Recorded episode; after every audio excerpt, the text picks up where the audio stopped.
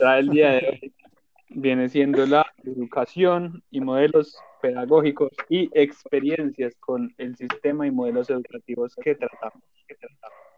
Entonces, sin nada más que decir, empezamos. ¿Verdad? Eh, pues bueno, entonces uno, una de las maneras de direccionar esta conversación sería hablar acerca de los modelos pedagógicos que existen y cuáles son los más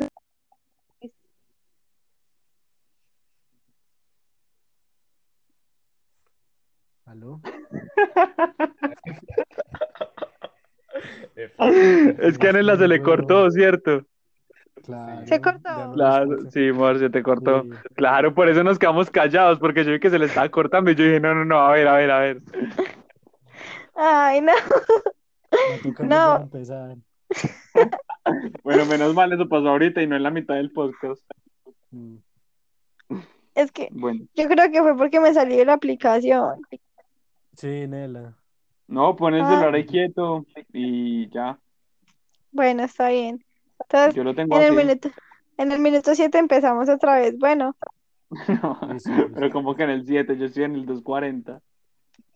No, no, pero porque usted, usted inició antes. Vea, cuando, cuando falten 10 segundos, le hago la cuenta regresiva y usted empieza a hablar. Hágale, pues. la introducción. Bueno, Hágale, hágale. Yo, Los amo, no, sí, hay que empezar por ahí. Claro, ya, o sea, diga la introducción, diga, yo me llamo Giancarlo y este es un podcast desde Scout. Bueno, si me entiende, si quiere diga que es del grupo, que somos el clan. Oh, May, ya tengo una descripción, tengo una descripción perfecta, May, pero no se pueden reír, breve.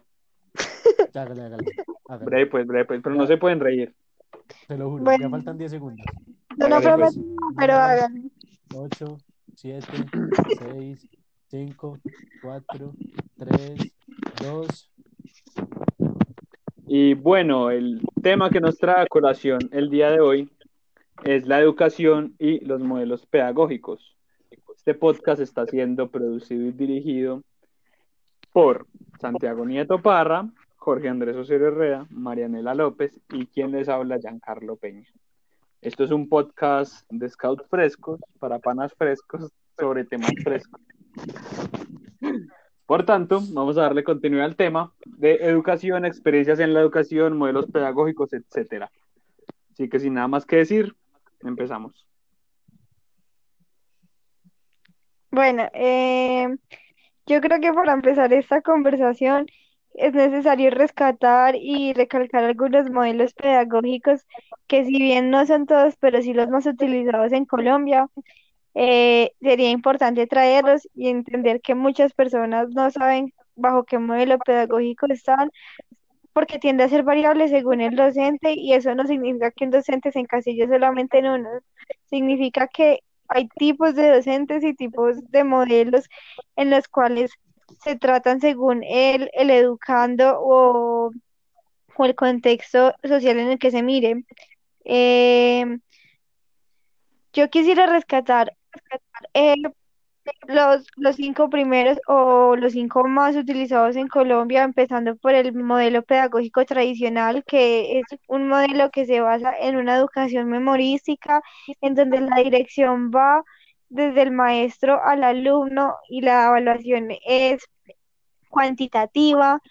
Eh, no es una, no es un modelo que permita la libertad de expresión o de pensamiento frente al estudiante.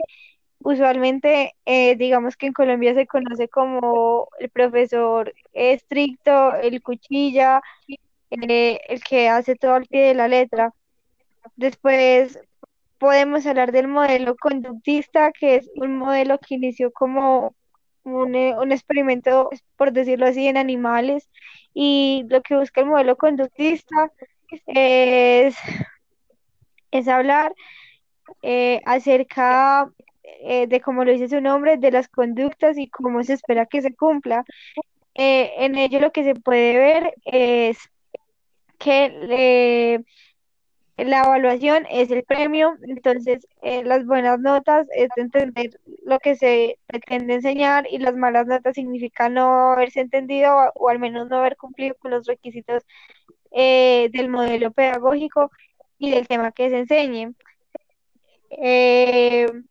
Pues eso como por el modelo conductista. El modelo pedagógico social, yo creo que es uno de los que más me gusta y por los que eh, uno de los que más resaltaría, pues un modelo, el modelo pedagógico social lo que busca es un desarrollo individual y colectivo, eso es algo muy importante. Eh, también está marcado dependiendo del contexto, de, de quién lo enseña, cómo lo enseña, qué metodología se utiliza. Para eso, pues hay otro tipo, hay un esquema que se enfoca mucho en eso, que es el hexágono de Julián de Zubiría. Eh, ese como, como uno, uno de los modelos más progresivos, al menos en la pedagogía latinoamericana. También está el modelo romántico, en donde lo que se habla es de la libertad individual del estudiante. Eh, tiene una falencia y es que no hay una secuencia de contenidos. El problema de esto es que es el estudiante quien impone al maestro lo que quiere aprender y, en qué ritmo y a qué manera lo quiere aprender. Obviamente alcanzando la máxima autenticidad del estudiante, entonces vamos a, partir de que no es un modelo que se dirija de maestro a estudiante, sino de estudiante a maestro. El modelo romántico creo que tiene como ventaja que se acopla al estudiante y puede ser muy útil para, digamos, creo que personas de necesidades especiales o con dificultades para aprender, pero sin embargo no es mi preferido. También está el modelo cognitivo, que es progresivo, es secuencial, busca desarrollar un pensamiento, eh, es un aprendizaje a largo plazo, también va dirigido de maestro a, a estudiante. Y pues lo que busca el modelo cognitivo es un es formar al individuo a través de la, de la cualitatividad y, y ¿qué más podría decir de este? Eh, simplemente es un modelo que busca desarrollar mucho eh, la crítica, el pensamiento, ser una persona eh, no sé cómo decirle, una persona de carácter y pues nuevamente crítica y con un desarrollo de pensamiento pleno. Eso pues frente a los modelos pedagógicos, eh, no sé si alguien quiera empezar diciendo como pues, si conocía ya el tema, si no lo conocía, si dentro de lo que dije puede hablar como yo tengo un profesor que es así y tengo otro que es así, o creo que creo, considero que ninguno de los modelos se acopla a lo que verdaderamente en Colombia debería hacerse. Yo personalmente, Marianela, creo que en Colombia la educación todavía no es un derecho, sino que es un privilegio y que la educación podría cambiar muchísimas cosas del país, de la sociedad y a través de eso cambiarlas en el mundo, pero las personas aún no son conscientes del poder de la educación y por qué debe ser gratuita la educación. Pues eso lo trataría yo como mi primer aporte. Mm, Nieto o Jorge, ¿tienen algo para decir, hablar? No, no. Eh, pues sí, No, no, no. pues eh, como Nela hizo ahorita la pregunta, pues yo realmente no, nunca he estado enfocado o nunca he tenido conocimiento de las áreas pedagógicas y pues realmente no conocía todos los modelos educativos que, educativos, perdón, que existen, pues porque nunca me había sentido en la necesidad, obviamente. Pero pues realmente creo que en Colombia vivimos como en una burbuja muy, por así decirlo, muy, muy, muy privada de todo el mundo exterior en el que solamente conocemos nuestras cosas y pensamos como, bueno, este profesor maneja su clase como quiera o, o este otro maneja su clase como quiera y realmente no nos damos cuenta que detrás de eso hay, o sea, debería haber un- ciertas normas, que las hay, por supuesto, o sea, hay exámenes y bueno, cosas así que son más como reglas básicas del juego, lo que siempre le dicen a uno los profesores. Pero hay algo que me parece muy curioso y es que siempre, eh, siempre cuando estamos entrando a una nueva clase, por ejemplo, nosotros que somos universitarios, eh, siempre vemos que cambia mucho. O sea, hay profesores que dicen, bueno, muchachos, la clase va a estar en tres parciales y esos tres parciales van a ser la nota de todo. Hay otros que dicen, bueno, muchachos, vamos a tener eh, cinco talleres, un parcial y tres quizzes.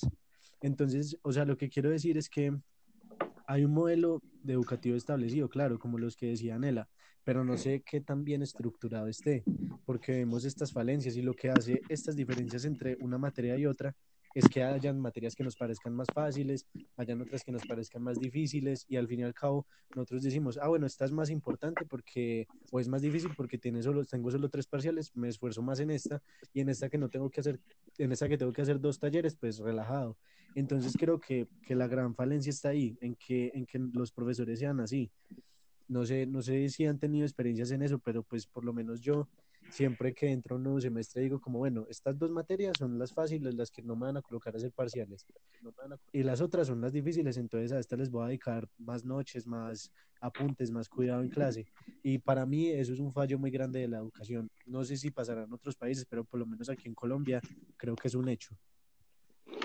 Eh, pues sobre lo que expone Nieto me parece muy interesante, pero creo que ese no es el fallo. Yo pienso que el fallo va no tanto en la forma de cómo se está educando, no va tanto en eso, porque pues por eso cada profesor tiene como ese derecho a la libre cátedra, de elegir pues con sus estudiantes cuántos parciales va a hacer, cuántos talleres, etcétera, sino que yo pienso que lo que se está logrando, bueno, lo que se ha venido haciendo con la educación aquí en Colombia, es como demeritar la capacidad del estudiante de empezar a utilizar o hacer análisis lógicos eh, de no sé, lógicos y prácticos sobre las situaciones que lo rodean. Por ejemplo, a nosotros nos cogen, eh, no sé, pongamos en noveno, nos meten dos libros de literatura y nos dicen se los van a leer y eso va a ser su parcial en dos meses, no sé.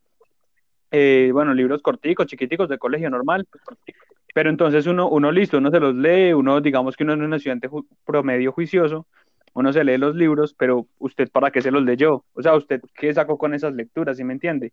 Y por más que usted le pongan en el papel em, la pregunta de, no sé, haga un análisis del libro, hágame un resumen, un, un resumen del libro, usted finalmente no entiende para qué lo está haciendo. Entonces yo pienso que el error va un poco más en ese ser de la educación, en ese que no nos, no nos meten como la, las ganas de aprender las cosas o vemos las cosas como innecesarias, como el típico chiste de que yo, de que, uh, wow, otro día sin utilizar el trinomio cuadrado perfecto.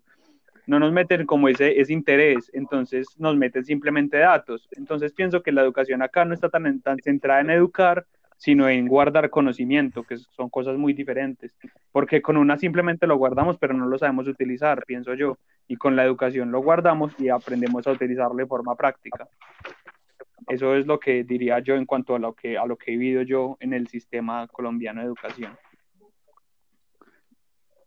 Eh, Ale, Jorge, bien pueda.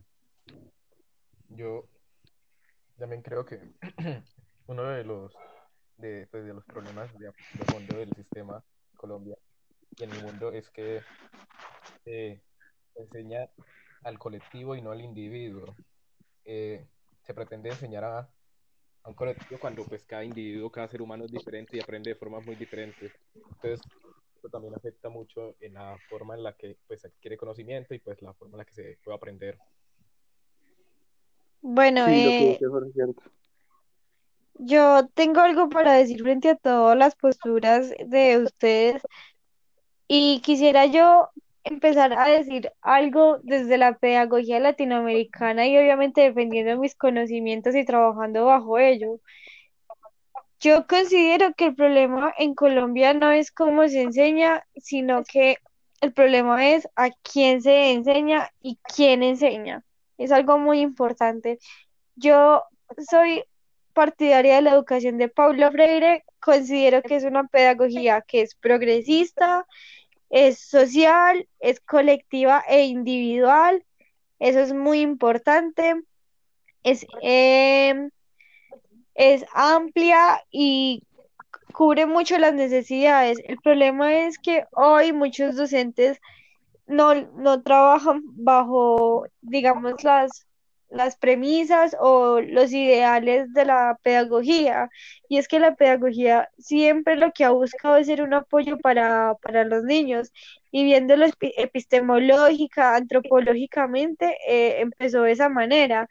Eh, yo puedo decir que la pedagogía, pues pedagogía viene de, del griego eh, paida y gogos y paida es eh, esclavo y gogos es niño, entonces pues a pesar de que sea como esclavo de niños, va reconstruyendo, reconstruyéndose su significado y, y simplemente pedagogía no es una palabra porque ya, porque se quiso poner ese nombre a una ciencia tan importante y tan amplia como es este campo. Por eso mismo creo que hoy los grandes pedagogos se ganaron su lugar y supieron eh, ganárselo hablando acorde a lo que ellos ven, a las necesidades, trabajando bajo las necesidades del educando y no del educador. Entonces, retomando lo que decía la pedagogía latinoamericana, voy a, rescatar a, a Paulo Freire con su etnografía en el aula, eh, la manera en que él propone eh, ser un maestro y todo lo que influye ser un educador. Entonces, el problema que yo veo es que muchas veces los profesores voy a hablar desde el campo universitario porque creo que es donde debería hacerse con mayor profundidad, es que no hacen la etnografía de clase, no, no leen eh, el salón de clase, entonces es necesario saber con qué población estoy trabajando, qué edad tienen, bajo qué condiciones viven, qué tipo de problemas tienen y todo eso porque permite establecer algo mejor. Frente a todo, aunque no o por lo menos yo no pago una educación individual, sino que pago una, una educación colectiva, pienso que eso no, no debería ser una limitación para el maestro. Un maestro, un buen maestro lo que hace es que busca cómo cumplir con las necesidades de su, de su estudiante. Y si, y si yo sé que de 32 que tengo en una aula de clase, dos no tienen internet, pues yo debo buscar la manera de proporcionarles eh, la información, los textos o aquello que vaya a enviar vía correo electrónico o, o incluya tener internet. Eso muchos maestros no lo tienen presente y eso genera fallas en el sistema educativo. Además de eso, Colombia creo que es un país de una pedagogía tradicionalista porque de eso nos enseñaron nos prepararon, digamos que 11 años para presentar un examen que al final no es ni siquiera memoria, sino simplemente suerte, eh, sin demeritar que hay personas que en verdad se esforzaron por sacar un buen puntaje en lo que en Colombia se conoce como IFEX y que trabajaron bajo ello, pero hoy la educación memorística no sirve, porque no sirve que yo me aprenda un concepto, pero no, no, no lo entienda. Y frente a lo que decían de, de las matemáticas y de que nos metían conocimiento por meterlo, yo considero también algo y es muy tradicionalista y es necesario ver todos los tipos de campos que se puede, o al menos los básicos, pero eso no quiere decir que yo necesariamente deba ser bueno en todos. Hay personas hay siete tipos de inteligencia y hay personas que su inteligencia es la matemática, pero para otro tipo de cosas no, no pueden hacerlo. La inteligencia social es algo importante y es muy desmeritada en la sociedad, porque la capacidad de socializar, de trabajar en sociedad, de desarrollo colectivo es algo que no todo el mundo tiene. La, inteligencia musical, por ejemplo, es otro campo que no es explotado y a pesar de que suene, digamos que muy leguleyo porque va regido bajo ciertas normas, no necesariamente hay que ser bueno en matemáticas y en las áreas que nos enseñaron que eran las más importantes para ser considerado un estudiante bueno o por lo menos una persona de, de buena inteligencia o mediana inteligencia. Creo que las personas a la hora de hablar de de educación y todo eso jamás miran eso y no, no entienden, por ejemplo, que la persona que es considerada como que no sabe nada, tal vez no tuvo un buen maestro o no tuvo las mismas oportunidades que tuvo una persona privilegiada y por privilegiada no me refiero a dinero, por privilegiada me refiero a una persona que pudo estudiar, que tiene lo que necesitó para estudiar y que frente a eso eh, siempre tuvo la posibilidad de ir y pudo ir con un desayuno, pudo llegar en las condiciones apropiadas. eso no es muy tenido en cuenta hoy en día ni en las universidades ni en los colegios y creo que es una falla desde los educadores y en sí el sistema educativo porque considero que la etnografía debe ser algo necesario para trabajar con la población y adaptar un modelo pedagógico o al menos tomar algo de cada modelo pedagógico para lo que se enseña. Sí. Y por eso, Jorge Nieto, ¿tiene algo para decir?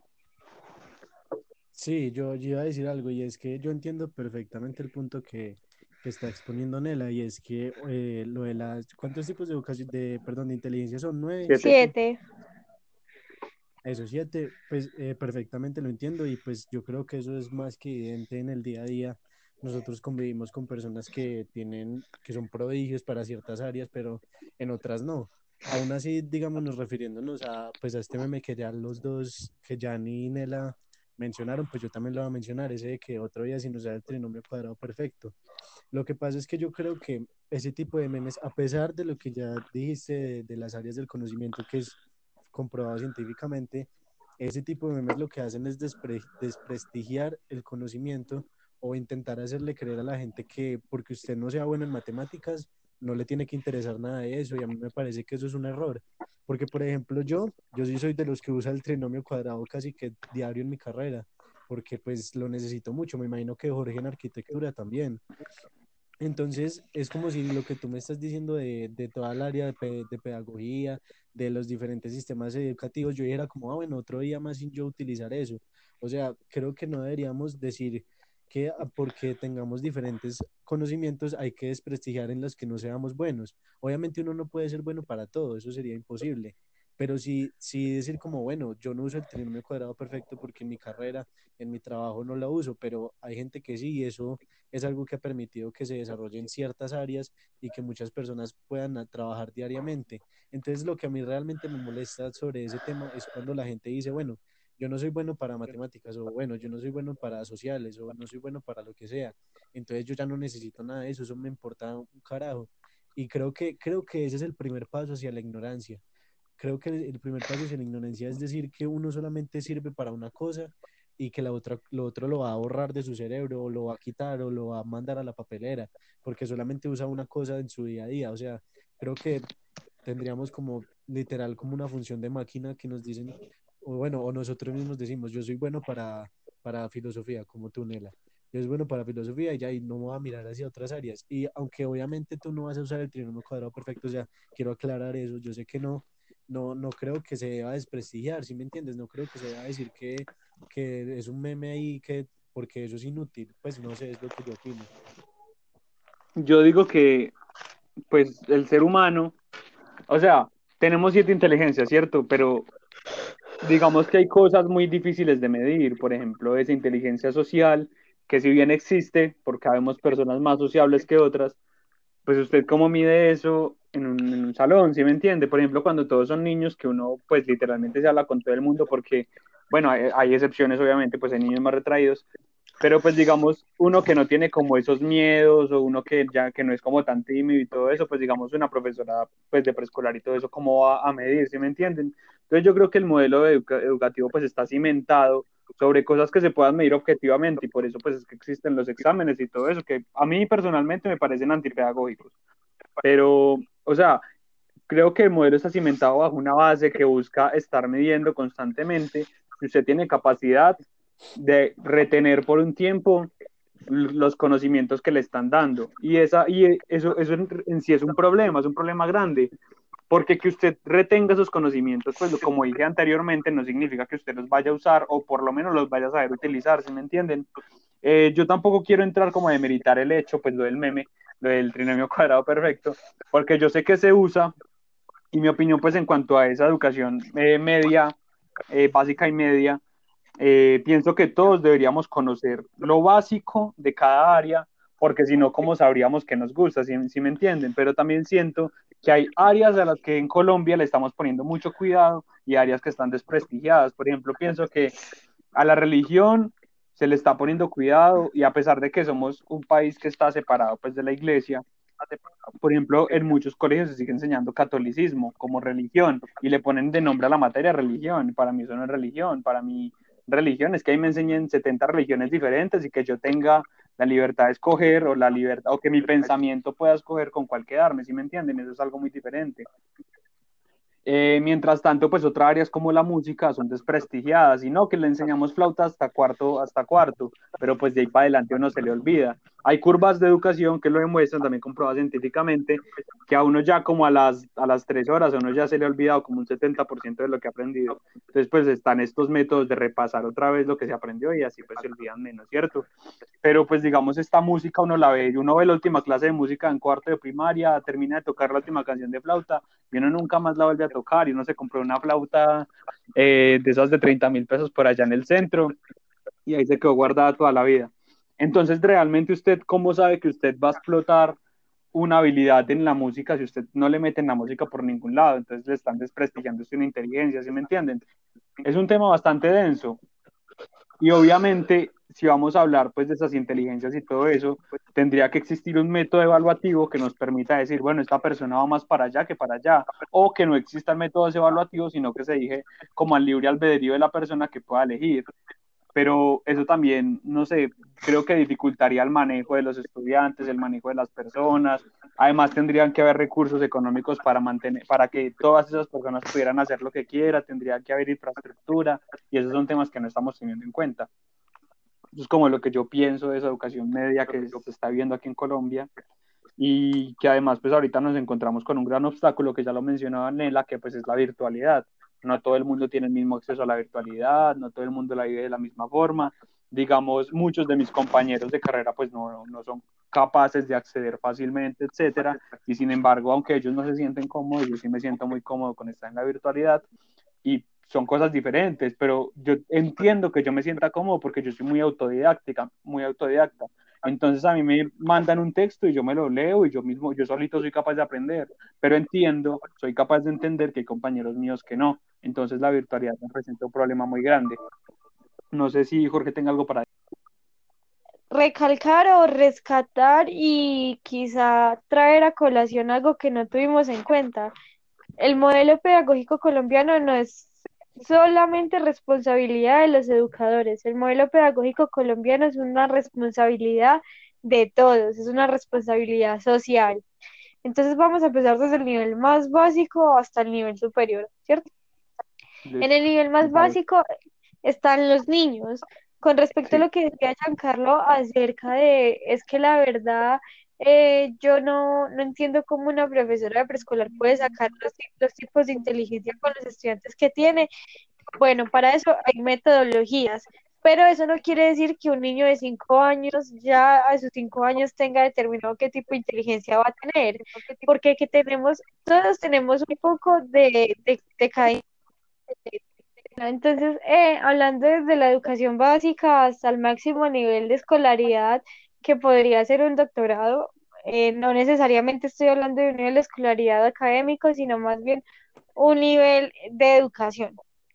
Bueno, entonces, eh, yo decía que la educación en Colombia no es una responsabilidad simplemente de los, de los maestros y de, y de la ciencia pedagógica colombiana, sino que es una responsabilidad colectiva, es social, es de todos, ¿cierto?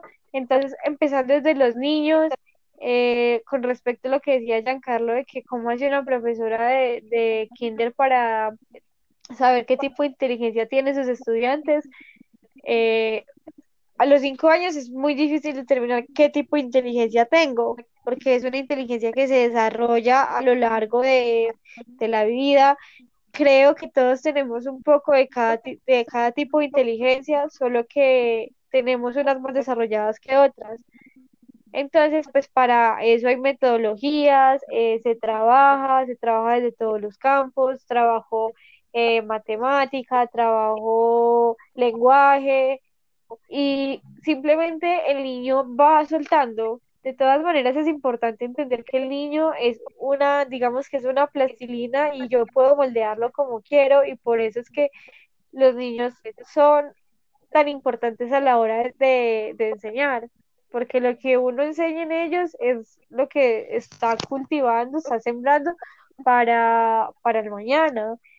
Eh, yo digo que la, la educación colombiana es una responsabilidad social porque determina mucho la cultura en la que vivo, el tipo de personas con las que vivo, los que son mis padres, los que son los, mis responsables, eh, todo. El, el ambiente escolar es, no, el ambiente del hogar es el primer eh, nivel de la, de la educación.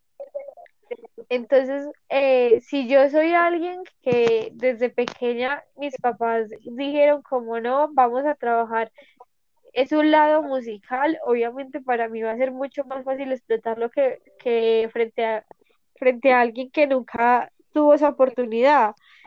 Eh, frente a alguien que simplemente dejaron que eh, la academia lo guiara por los pasos básicos por los que pasamos todas las personas.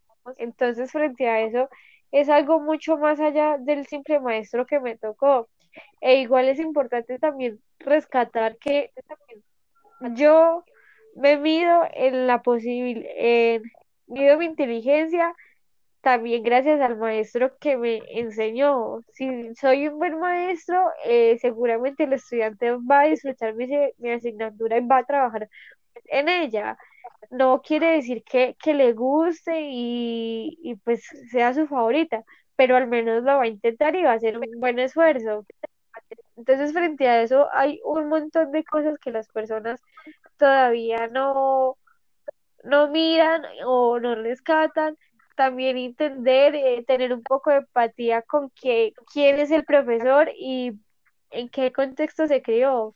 Yo, en lo personal, pienso que una profesora, por ejemplo, de kinder siempre debe trabajar, eh, debe ser constante en las tendencias pedagógicas debe saber que hay todo tipo de niños, eh, los niños son todos diferentes, a todos hay que ayudarlos en la medida de lo posible y ya en un contexto más amplio y más crítico en la universidad, por ejemplo, eh, simplemente hay profesores que quedan siendo déspotas, muy llevados de su parecer y eso digamos que está mal en la universidad hay de todo tipo de personas y son personas que difícilmente van a cambiar y se van a moldear. ¿Por qué? Porque, o sea, somos adultos, adultos jóvenes, que tuvimos una crianza, que nos formamos con un pensamiento y que difícilmente alguien lo va a cambiar. Eh, yo, en mi experiencia frente a todos los maestros que he tenido, eh, de las del colegio, pues no tengo no encuentro algo como de que quejarme puntualmente.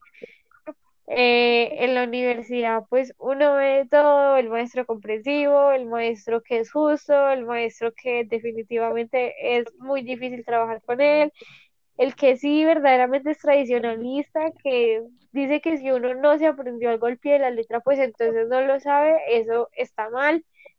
Eh, en palabras cristianas, eso está mandado a recoger. Entonces también es algo muy importante rescatar que ser maestro no es una tarea sencilla. Ser maestro en Colombia implica estar al tanto de las tendencias, implica tener un sinfín de valores para, ¿para qué? Para la comodidad tanto del docente como, como del estudiante. Sí. Eh, frente a esto, se podría dedicar un solo episodio hablando de cómo debe ser un maestro y también otros mil de cómo, de tipos de estudiantes y cómo se adaptan a los, a los maestros, porque muchas veces ellos no tienen eso en cuenta. Uno debe ser, uno debe adaptarse a la clase y la clase debe adaptarse al profesor. Y eso se logra por medio del lenguaje, las metodologías, del aprendizaje e importantísimo de la didáctica de la clase. El Sí, eh, éxito, pues que... No, no, sí que no la termina. el éxito de una clase o de un conocimiento empieza por el docente. Esa es Sí, la verdad. Pues digamos, con estas reflexiones de Nela de educación básica y superior, pues podemos traer a colación algunas experiencias de nosotros pues en, en este modelo educativo y pues digamos lo que mencionaba Nela, pues digamos en la carrera que yo estudio o en el gremio de la salud como tal, yo estudio enfermería superior, algunos, uno se encuentra solo por lo general dos extremos. El profesor que le quiere enseñar bien todo a uno porque sabe que uno va pues a jugar con, con vidas y que los errores de uno no los paga con tierra y no con plata. Y el profesor que literalmente pues le importa un culo porque quiere simplemente que usted se aprenda cuántos huesos hay en el cuerpo, ¿sí me entienden? Y no, o sea, no lo demerito porque sin embargo, a pesar de que solamente es gente que quiere que usted se aprenda datos y miles de, cosas del cuerpo, es gente que, o sea, tiene, tiene su conocimiento, tiene su saber, pero simplemente, digamos que se preocupa porque usted lo, o sea, le pasa la información, pero simplemente no tiene como esa pedagogía, como ese yo quiero ser profesor, y siendo mi carrera una carrera tan humana, pues ya les digo yo, uno se encuentra profesores muy humanos. Entonces, pues digamos, a mí me ha pasado, tuve, digamos, mi profesor de anatomía era un intermedio, muy sorpresivamente, porque era como un profesor súper, súper horrible, que uno, o sea, muy cerrado, no, no negocia, lo que está, está, eh, no entiende, entre comillas, no entiende a los estudiantes, el eh, los acuerdos que están están y, son inamovibles, pero por otro lado, el, digamos que le explicaba a usted las veces que le tuviera que explicar, pues hasta que uno lo colmara y le dijera que uno no entendía nada y que ya no quería explicar más, pero pues dentro de lo posible el profesor intentaba que usted aprendiera, aprendiera todo a pesar de no ser flexible para nada. Por otro lado, me he encontrado a los profesores que no, que esto es una carrera muy humana, nosotros estamos formando humanos, vamos a ir a tratar con humanos, por tanto, aprendamos de la mejor forma, conmigo pueden negociar, yo soy un profesor abierto a la crítica. Y por otro lado, este, he tenido a los profesores que no saben nada y son completamente flexibles, y no digo que no sepan nada porque no tengan el conocimiento, sino porque no lo saben transmitir, que es muy importante como, bueno, es lo más importante es la pedagogía, creo yo, saber transmitir el, el conocimiento. Entonces, digamos en, fisiología, tuve un profesor cero flexible, muy horrible y que solamente pasaba información. Obviamente no voy a decir nombres, pero pues digamos que lo que uno aprendía ahí era más de lo que uno leía que la capacidad de preguntar. Entonces uno llegaba a clase siempre con miedo, porque el profesor decía que si nosotros no hacíamos preguntas, él paraba la clase porque daba por hecho que ya habíamos entendido todo, lo cual me parece algo muy antipedagógico, ya que uno, o sea, yo siempre pensaba en esa clase, yo llegaba, me sentaba y pensaba, es que yo cómo voy a preguntar de algo que no sé, o sea, yo me pude haber leído 30 libros, 30 textos, pero o sea, ahí está todo lo que necesito. Y preguntas más allá de eso no puedo hacer, yo no puedo hacer preguntas de un conocimiento que no he adquirido todavía. Luego me pasó con bioquímica, eh, un profesor que la bioquímica siempre me ha gustado mucho, pero pues lamentablemente el profesor no sabía transmitir el conocimiento, que se notaba que sabía, pero no sabía transmitir el conocimiento que tenía, y pues terminó aburriéndome la materia horrible, la perdí una vez, pero bueno, luego ya la pasé ahí de la mejor forma posible. Entonces, pues son obstáculos con los que nos encontramos. Y ahorita en esta virtualidad, pues uno se encuentra con muchos más obstáculos, pues la presencialidad es innegable, a pesar de que yo disfrute la virtualidad. Em, la presencialidad pues ayuda mucho. Entonces, no sé, pues esa ha sido mi experiencia en esta educación superior y obviamente pues tengo otras mil detrás en el colegio, pero eso pues ya nos extenderíamos mucho. No sé si alguno más quiera comentar sus experiencias. Eh, sí, pues ya que Jan, voy a seguir después de Jan. Eh, pues realmente, como dice Jan, yo iba a empezar por el colegio, pero después me puse a pensar, no, pues de ahí ya tengo, no, literalmente nos acostaríamos a la una de la mañana, yo creo, si nos pusiéramos a hablar del colegio, entonces solamente vamos a hablar de esta, pues de la universidad. Pues realmente cuando, cuando yo entré a la universidad, eh, todo era muy nuevo para mí, obviamente, porque uno, uno tiene esa concepción de en el colegio, por ejemplo, de, ah, bueno, yo digamos esta tarea o este trabajo no lo hice, pero pues alguien en la universidad va a llegar y, perdón, alguien en el colegio va a llegar y me va a dar copia, entonces, bueno, no pasa nada. Y pues uno realmente cuando entra a la universidad lo primero que se encuentra es una soledad increíble. O sea, uno ya se da cuenta que realmente está solo y que las cosas que usted haga y las notas que usted saque van a depender únicamente de usted y del esfuerzo que usted le quiera meter a las cosas. Entonces, pues realmente para comprender esto en el primer semestre fue muy complejo, me choqué muy duro con la realidad y bueno, hasta que ya por fin pude entender cómo funcionaba este sistema y, cómo, y, y la soledad que tenía prácticamente.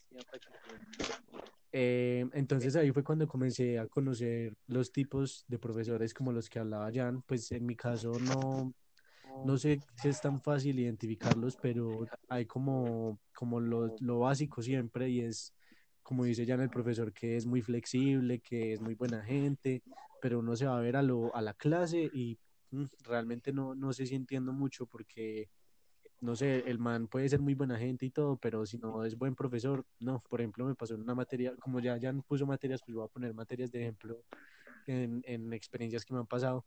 Una materia que se llama diseño experimental, que es como estadística, pero más avanzada. Eh, pues esa clase me, me tocaba con un, un señor de la costa y pues realmente él en la clase era muy extrovertido y que no, y que miren que me llamó una muchacha y que yo no sé qué, y que miren, y que pues si uno le veía como, what the fuck, este señor, ¿qué le pasa? Y era así como, como todo, era así muy alegre y, mantenía diciendo que sí, que los perritos que él tenía, que yo no sé qué, y después uno veía, bueno, y listo, ¿y que aprendí de la clase? Pues hice una tabla, y esa tabla qué significa, no tengo ni idea, porque realmente el profesor, la mayoría de la clase se la pasaba era charlando, contando sus experiencias o dictando. Y esa es otra cosa que odio, el dictado me parece la cosa más estúpida del mundo, pero bueno, o sea, ¿para qué nos, para qué nos dictan algo que nos pueden pasar o, o, podemos leer entre todos en una fotocopia? No, pues la verdad no entiendo el dictado. O sea, yo para estudiar sí, sí copio las cosas y subrayo, pero, pero que a mí me dicten en clase, pues realmente no siento que aporte nada, pero bueno. Entonces, pues, y al final resulta de esta materia fue que nada, la regaló. Literalmente aprendí como cosas, pero porque leía un libro que encontré en internet por mi cuenta. Pero realmente si me hubiera quedado con lo de la materia, no hubiera hecho nada y la hubiera ganado. Ese era de esos profesores que pasaban así.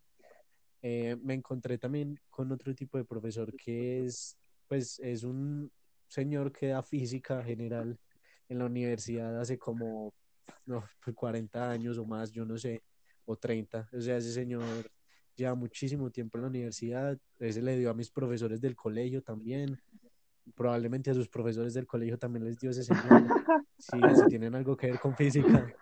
Es que es, es, es de verdad lleva muchísimo tiempo y entonces lo que pasa es que no sé, no sé por qué en mi conocimiento la gente que se suele involucrar mucho en el área de la física suele como a, a, tener o a tener conductas extrañas. No estoy queriendo estereotipar, es lo que a mí me ha tocado vivir.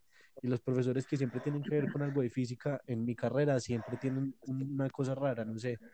Entonces, por ejemplo, e, él, no, no, él, él era un caso aparte, o sea, él sabía mucho, yo le entendía muy bien la clase, pero por ejemplo, alguien sacaba el celular y le decía, los medios de comunicación están estrictamente prohibidos y, era siempre, repetía siempre el mismo diálogo, o sea, no cambiaba, siempre eran las mismas palabras, con el mismo tono y era como un robot, era como una máquina, o sea, uno hablaba y se iba a decir algo, dígalo para todos, era así literal. Y entonces lo que pasa con este tipo de profesores que ya son como una eminencia, por así decirlo, es que no van a aceptar, por supuesto, que, que un estudiante los cuestione y en este caso, él ni siquiera admitía una pregunta. Entonces alguien le preguntaba algo y se ponía bravo y se emputaba y se iba. Eso me pasaba a mí con el profesor que comenté anteriormente. Nosotros le preguntábamos algo que no entendiéramos y él en vez de explicarnos nos decía que porque éramos tan tontos de no entender ese tema, entonces yo nunca entendí para qué nos pedía que le preguntáramos.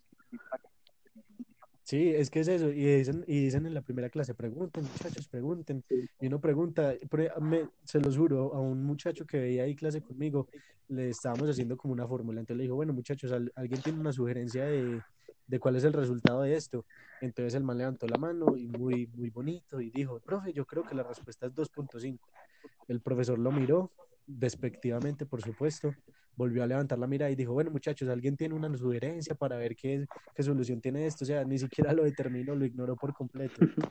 Entonces, entonces sí, entonces creo que es muy, es muy, es muy raro que los profesores que nos impartan estas lecciones en, en pleno, pues en pleno año 2020, pues aunque sea virtual, tengan como estas costumbres tan antiguas o tan raras, pues a mí me parecía muy extraño porque luego uno ve un profesor joven que es, que es muy abierto, que sabe explicar, que él sabe llegar a uno, entonces yo creo que es cuando choca mucho las generaciones, pero bueno, eso ya es otro tema. Eh, para resumir, en general la educación me parece que está muy, muy parcializada. Hay, como ya lo dijeron mis compañeros en mi carrera, hay áreas en las que se especializan más, hay áreas en las que los profesores son los mismos que les dan a los de alimentos, entonces yo no entiendo nada, porque yo no estudio alimentos. Entonces vemos materias con gente de, décimo semestre de ingeniería de alimentos y yo como... Pero bueno, realmente ya para, para terminar, hay muchos tipos de profesores, no me adapto a todos y creo que deberíamos hacer algo y es lo que vamos a hablar al final. Eh, no sé si quiera seguir Jorge o Nela. Con sus experiencias feas con profesores. O bonitas. Bueno, eh... eh, bueno eh, pues ustedes saben que yo estudio arquitectura. es una carrera pues que es muy, muy práctica. O sea, uno ve teoría, hay mucha teoría, pero esa teoría se aplica prácticamente, eh, se, aplica, se, aplica, pues con la práctica, eh, con las ideas que uno tenga, eh, pues, expresándolas. y pues choca mucho con lo que uno y venía en el colegio, que era prácticamente memorizar y repetir. Entonces, fue, eso es bastante complicado. al principio la virtualidad nos hubo pues hubo varios dilemas con la universidad y todo eso de que cómo vamos a calificar y cómo hacer todo eso. Y pues un profesor nos comentaba cómo íbamos a hacer, nos preguntaba qué querían.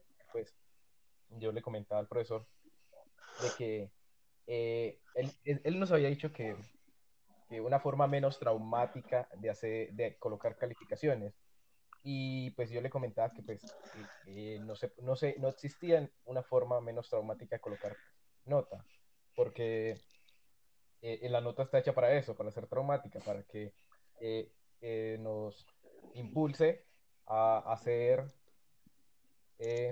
las cosas bien o lo que ellos quieren que nosotros hagamos para, pues, con el miedo, con, con el miedo pues al fracaso o cualquier tipo de otro, pues lo que impulse esa nota. Y pues el tema se quedó así, pues se siguió calificando normal, colocándole la nota, la nota a, pues, a, un a proyectos que son muy subjetivos, eh, proyectos arquitectónicos que son muy subjetivos porque son ideas. Eh, también, pues eso eh, pues me, me, viene a traer al pensamiento que eh, los profesores pues sufren mucho, creo que por eso, viven de, o sea, ellos como que al entrar a hacer la docencia, eh, tenían como muchas buenas ideas, muchas buenas cosas de cómo aplicar, pero pues al final el sistema les exige una calificación, una, una cosa estricta, tanto nacional como pues eh, entes internacionales. Entonces ellos como que se, se, ven limitados en eso y se, como que se frustran y pues terminan habiendo esas, esos muchos tipos de profesores de los que ustedes hablaban ahora. Y Nela, entonces es como... ¿Y la que tiene para decir de sus profes? Eso es todo, Jorge, o quiere concluir con algo más. No, no, eso. Eh, bueno, referente a mí, eh, pues eh, uno cree que estudiar filosofía es una carrera de libre albedrío y digamos que uno la ve sencilla, no estoy queriendo decir que estudiar filosofía sea algo complicado, pero sí es difícil en el sentido de que uno debe lidiar con mucha diferencia de pensamiento. En algunos momentos se torna un poco difícil, incómodo, maluco. Eh, no pasa solamente con los compañeros, sino que pasa también con los profesores. Eh, hay lo que yo les decía, hay profesores que son muy déspotas y es lo que yo digo y yo soy de planta y haga lo que quiera.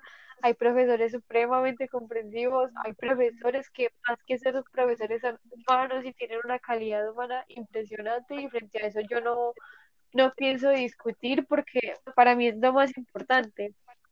Yo tengo experiencias tanto buenas como malas y una de las experiencias buenas que podría decir es que yo eh, dentro de la filosofía creo que uno de los campos que más me gusta es el campo del lenguaje y eso se lo debo a la primera profesora que me dio la introducción a la lingüística cuando yo entré de 17 años a la universidad, cuando uno está solo, cuando uno está descubriendo quiénes son los amigos, quiénes son, no son los amigos y qué estoy haciendo porque uno puede entrar con una expectativa en una carrera y darse cuenta de que es otra cosa. Eh, gracias a esa profesora que hoy ya se murió y que para descanse y que se llama Ligia Patricia Noguera y frente a, ella sí la voy a nombrar porque es una de las mejores profesoras que tuvo la Universidad de Caldas en ese campo. Eh, a ella se, yo le debo eh, haberme entregado tanto a esto. Seguramente si lo hubiera visto con otra profesora, pues eh, no sería tanta mi pasión por eso. Lo mismo con, con los siguientes profesores que me siguieron orientando en materias de lenguaje. Gracias a ellos, eh, a su forma de calificar, ni siquiera de calificar porque no eran conductistas, sino que eran profesores que verdaderamente sabían lo que es la calidad de un maestro. Gracias a ellos también puedo decir que esto me gusta. Profesores que simplemente colocaban el trabajo y me decían, te fue bien, te fue mal, debes mejorar en esto esos profesores son los que valen la pena. Al final colocaban una nota porque, bueno, estamos en un sistema tradicional que lo pide, que es un sistema cuantitativo, es necesario. Frente a la nota, ellos podían decir, uno una vez me como tu trabajo es muy bueno, pero tú deberías mejorar en la redacción, deberías ser más puntual, nota filosófica, porque hay algo que, gracias a que me gustó tanto la, el campo del lenguaje, yo me he metido en clases de, de, lenguas modernas con el fin de aprender y no con el fin de buscar una nota ni un reconocimiento por eso. Voy porque me nace hacerlo, porque quiero ver el, el campo. Entonces, eso lo rescato. Gracias a ese tipo de profesores es cuando uno enfatiza en lo que le gusta. Y así como tengo profesores supremamente buenos, tengo profesores malos que simplemente se encargan de que cuando uno les muestra como profe realmente no entiendo, en una de las materias más ladrilladas de filosofía como lo son la lógica clásica y la lógica simbólica, no es para todo el mundo, le digo al profe, profe, no entiendo, y me dice, pues es que usted es muy distraída, usted no pone cuidado, yo no sé usted por qué no está, eh, por qué está viendo esto, usted por qué estudia esto. Ese tipo de profesores no, no son, no tienen calidad ni como docente ni calidad humana, porque es que uno no nace aprendido, uno tiene el derecho a saber en qué se equivoca, el profesor está en la obligación moral de, de, enseñarle al estudiante y buscar alternativas, porque si no entendió la primera, pues de pronto es el que falla soy yo. Eso también eh, hay que rescatarlo porque cuando hay tantas personas que tienen un problema con una materia, tal vez el problema no sea la materia, el problema es el profesor. Eh, la educación. Sí, a ellos les cuesta, les cuesta como aceptar eso, de que a veces el problema son ellos. Y eso también es muy importante. La educación, por ejemplo, es moral y hay dos tipos de moral en la educación. Y la una está basada en el respeto unilateral y la otra en el respeto mutuo. Entonces, la moral heterónoma, por ejemplo, es es la aceptación de reglas, de como si fueran absolutas o, o, o, si fueran propias, que es lo que pasa cuando uno va y se sienta con el profesor, el cuchillo, el que lo trata mal a uno, el que lo hace sentir estúpido, porque todos tenemos, pues eh, todos tenemos ese profesor, también está la moral autónoma, que es lo mismo, eh, como lo dice su nombre, pues simplemente está basada en lo que hago por mí y cómo lo hago. Entonces, ¿qué pasa? Con los profesores que no son buenos maestros, que no ayudan que un estudiante quiera su materia. Por eso mismo hay, materias que son tan desmeri eh, desmeritadas en, en, los, en las carreras. Eh, a ustedes, a Giancarlo le pasan unas cosas, a Jorge le pasan otras, a, a Niente le pasan otras, y a todas las personas que digan esto les pasa, porque uno no necesariamente tiene que ser bueno en todos los campos de su carrera. Y eso es algo que a uno al principio le cuesta mucho aceptar, porque uno cree que tiene que ser bueno en todo y resulta que hay campos en la materia en las que se desarrolla, se desarrolla mejor que en otros, o incluso se da cuenta que hay cosas que, que eso no era lo de uno. En mi caso yo odiaba las materias de números en los colegios y no por el profesor, sino porque simplemente yo me creí la barrera de odiarlas, pero actualmente eh, siento que me va muy bien administrando dinero y manejando... Eh, eso hay personas que no pueden y, y estudian para eso, buscando entenderse. Entonces, eh, pues nada, yo rescato que hay profesores buenos, que hay profesores malos, que depende del maestro, que depende del estudiante y depende muchísimo del contexto en el que estemos. Actualmente con la virtualidad, pues eh, me parece que no, no está bien estructurada, Colombia no estaba preparada para esto, Latinoamérica no estaba preparada para esto, pero es algo con lo que tenemos que aprender a vivir y entender que la tecnología es una realidad y que eso no va a cambiar, pero a pesar de que la tecnología es una realidad, nosotros seguimos siendo humanos y frente a eso no hay nada que hacer. Bueno, muchachos, eh, ¿qué les parece si para finalizar el podcast, pues primero que todo, muchas gracias a los tres por sus aportes y qué les parece si para finalizar el podcast eh, damos lo que decía Jan, una propuesta, una idea, lo que quieran aportar para mejorar o intentar mejorar este sistema. ¿Quién quiere empezar? Nela, Nieto, yo, Jorge, ¿quién? Eh, pues, eh, hay, pues yo digo que hay que, mira, hay que estudiar muy bien la realidad del país y aplicar eh, eh, conforme a eso las, la- las normas. Parece que no se, no se hiciera, pero bueno. Eh, y que, y pues, algo más banal, pues, sería como eh, aplicarlo de en lo de aprender haciendo. Por ejemplo, eh, yo es, en arquitectura, pues, haciendo, he aprendido muchísimo más de lo que, no sé, aprendí en un año de colegio. Aprendí, digamos, en dos semanas, muchísimo más de lo que puedo aprender en dos semanas de colegio, Claro, eh, en un año de colegio. claro. Y, y siento que eso, eso es como muy importante, hacer, hacer, aplicar lo que uno O aprende. sea, Jorge propone como un poquito más de sí, práctica. sí, practic- sí. Entiendo. ¿Algo más, Jorge? Eh, bueno, y pues evaluar también la forma en la que, si se va a colocar, eh, si se va a calificar, si no se va a calificar, depende de lo que se, se esté haciendo o, o eso, saber muy bien, eh, porque pues eso genera muchos problemas eh, mentales y, y de depresión en muchísimos estudiantes, eh, pues alrededor del mundo. Sí. Sí. Listo, Jorge. mm, bueno, eh, Sí. Listo. listo. Eh, Jan, ¿va a seguir usted o, o digo yo? No, hágale, Nieto, yo lo hago ahorita. Eh, bueno, pues realmente ya les adelanté un poquito cuando estoy hablando de mis experiencias estudiantiles. Eh, creo que, creo que hay una, hay un gran choque entre generaciones a veces con nuestros profesores. Obviamente nuestros profesores tienen que ser mayores a nosotros por cuestiones de sabiduría, por cuestiones de todo. Pero creo que, creo que la, la educación tan antigua como la que me está tocando a mí en algunas asignaturas se puede quedar un poco obsoleta por, no por cuestiones de la, de la, del conocimiento en sí, sino por las costumbres que tenían los profesores antes. Obviamente no estoy diciendo que hay que desemplear a todos los profesores así, sino tratar de que, de que se unifiquen o de que busquen una forma en la que puedan estar de acuerdo para una clase, que sea, que sea eh, obviamente eh, buena para, para que los estudiantes reciban su información. Ahora, ¿cómo sería esto para mí? A mí me parece que los exámenes parciales o, o los exámenes, quizzes en sí, es una, pues a mí me parece que no, no es una, no es un método confiable para determinar si una persona está apta o no para aprobar o no una materia, porque digámoslo así, matemáticamente y, y- y intelectualmente, ¿qué diferencia hay entre una persona que saque 2,9 a una que saque 3?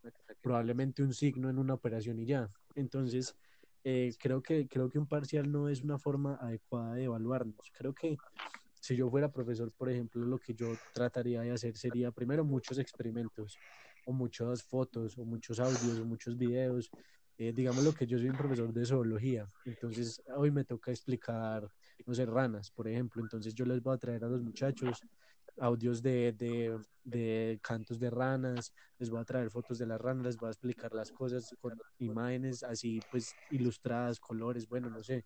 Y al momento de evaluarlo, ¿a mí qué me sirve pasarles un parcial que diga, bueno, entonces diga eh, cuáles eran las estructuras que mencionó el profesor en clase. O sea, y si él no se acuerda de un nombre que puede buscar perfectamente cuando esté trabajando, que entonces baila desde su materia, sabiendo que, que tiene los conocimientos y tiene la forma de que ese conocimiento le entre. No, yo creo que, que la forma más adecuada de, de hacer una evaluación o de calificar a un estudiante, por así decirlo, es simplemente hablando con ellos o, o, simplemente poniéndolos a hacer un ensayo, a hacer una investigación.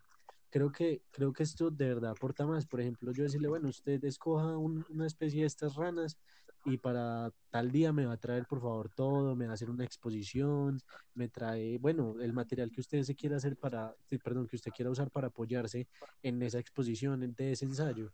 Entonces, creo que así el estudiante se interesaría primero, primero que todo en aprender por sí solo, porque tendría que buscar artículos científicos, tendría que aprender a redactar y obviamente con la asesoría del docente, que en este caso sería yo, por ejemplo. Pero, pero sí, creo que, creo que la educación por parciales y por quizzes no, no es la adecuada o por lo menos lo único que hacen es, como ya mencionamos al principio, es generarle estrés, incluso problemas de depresión a veces a las personas, y no es por decir que sean vagos y no estudien para los parciales, sino que simplemente en algunos casos uno literalmente se pasa toda la noche leyendo 200 diapositivas para el otro día ir, presentar el parcial, sí, lo ganó, y ya, y, y a los media hora uno ya ganó el parcial, ya le dijeron ganó el parcial, a la media hora ya se le olvida todo lo que estudió en esas 200 diapositivas en una noche. Entonces creo que el conocimiento, Entonces, más que memorizarse, debería proyectarse y debería, y debería hacer que los estudiantes busquen la forma de proyectarlo por sí mismos, mediante proyectos, experimentos, bueno, todo lo que ya dije. Chévere. Yo, digamos, pienso que deberíamos, o sea, de una forma muy objetiva y clara, pienso que la educación se debería evaluar de una forma mixta, como de una forma cualitativa y de una forma cuantitativa. Entonces, digamos, pienso que desde la educación básica, pues hay materias que tenemos, o sea, pienso yo, tenemos sí o sí que evaluar de forma... Se está escuchando un eco, ¿quién es? ¿Alguien tiene eco?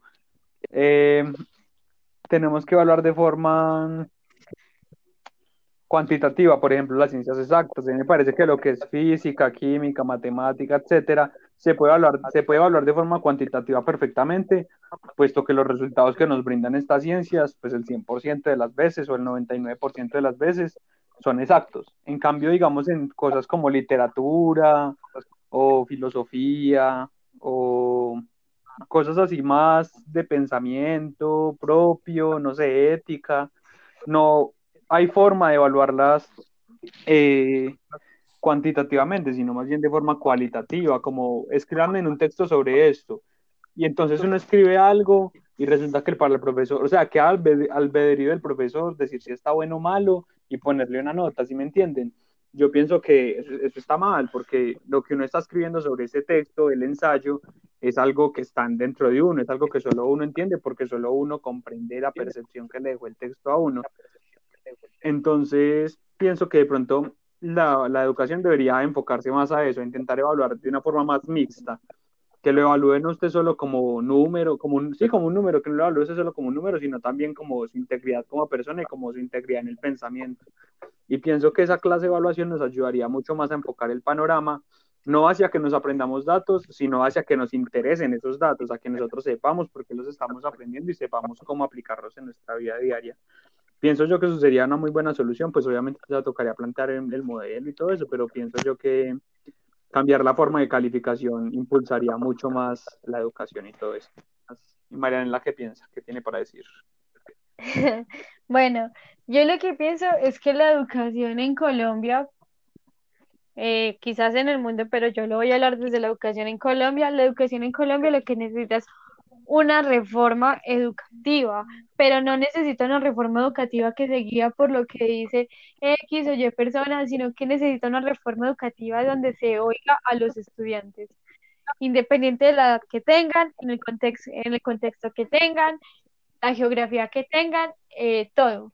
Se debe escoger al menos una persona por, por zona, por sector, en un rango de edad que pueda dar su posición, que pueda decir esto está bien, esto está mal, creemos que debería ser así, porque cuántas veces no es el estudiante quien tiene la razón y no el maestro que tiene el título.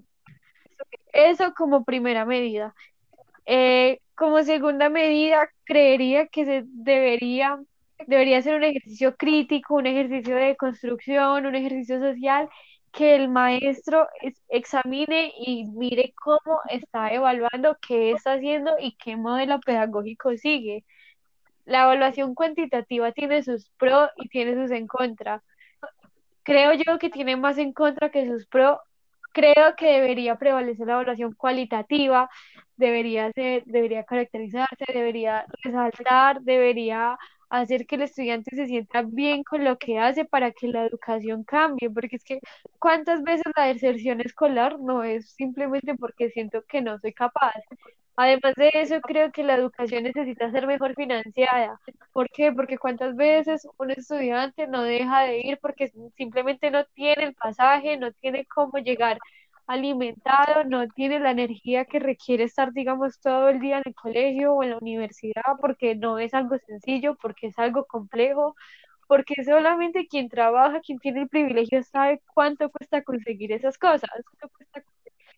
Eh, la reforma educativa debe incluir tantas cosas que es corto lo que se puede decir acá, presupuesto, escucha, material, pedagogías, eh, un montón de cosas, pero yo lo que pienso en sí es que la reforma debe hacerse con y para los estudiantes.